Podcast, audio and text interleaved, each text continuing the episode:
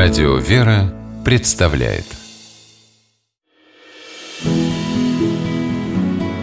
Имена, имена милосердие.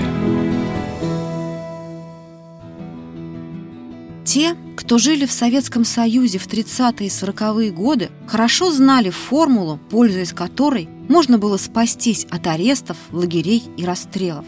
Люди называли ее «принцип трех У», что означало «угадать», «угодить», «уцелеть».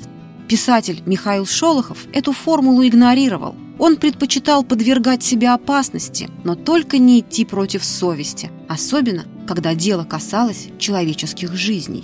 Страна знала Шолохова как писателя, а вот о его заступнической и благотворительной деятельности никто особо не распространялся, и сам Шолохов в первую очередь.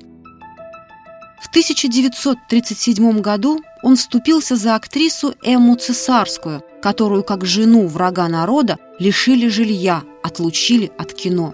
Писатель ходил по инстанциям, хлопотал, и актрисе вернули квартиру, а потом и работу. В том же году Шолохов спас поэтессу Ольгу Бергольц. Ее арестовали по ложному доносу. Но Михаил Александрович вмешался, и Бергольц освободили. Писателю Андрею Платонову не давали ни печататься, ни устроиться на работу. Шолохов нашел для коллеги место и в самые трудные времена поддерживал его материально. А когда Сергея Ермолинского, автора сценариев к таким фильмам, как «Машенька», «Друг мой Колька», «Неуловимые мстители», в сороковом году незаконно арестовали, Шолохов написал письмо в Президиум Верховного Совета с требованием снять со сценариста судимость. Анна Ахматова, которой за 15 лет не удалось напечатать ни одного сборника, в сороковом году выпустила новую книгу стихов. Этого бы не случилось, если бы не Шолохов.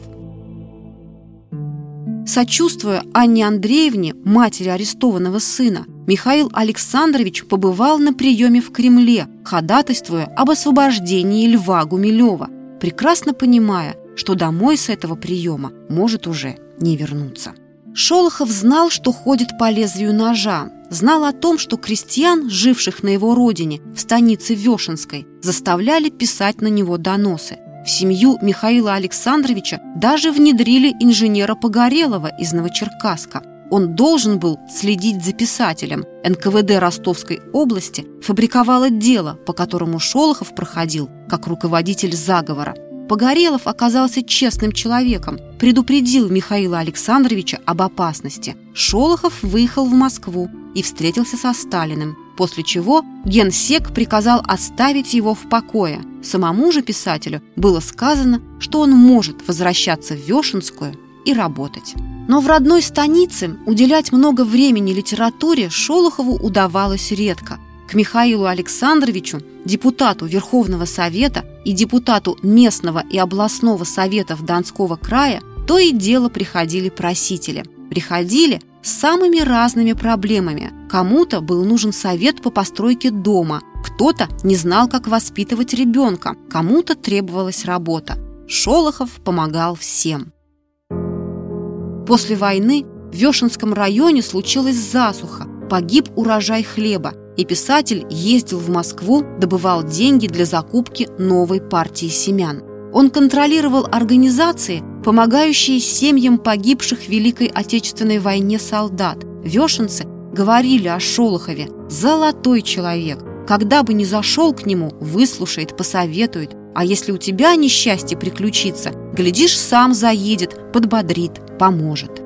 Делом он помогал землякам гораздо больше, чем словом. Еще в 1932 году Вешенская стараниями Шолохова была телефонизирована. Тогда же там заговорило радио. Потом открылось педагогическое училище. Этого тоже добился Михаил Александрович.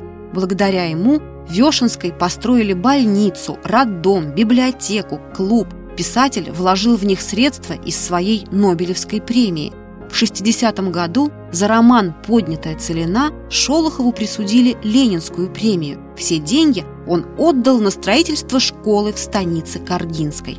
Шоссейные дороги, телевидение, санаторий, аэропорт, газопровод – все это появилось в Вешенской при активном участии Шолохова. Он ездил по министерствам, добивался положительных резолюций, словом, оправдывал надежды людей, избравших его депутатом.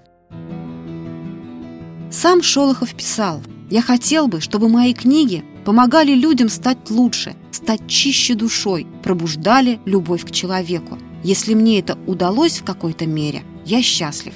Михаил Александрович не лукавил. Люди, знавшие писателя, вспоминали, что его личная кредо укладывалось всего в два слова – «любить человека».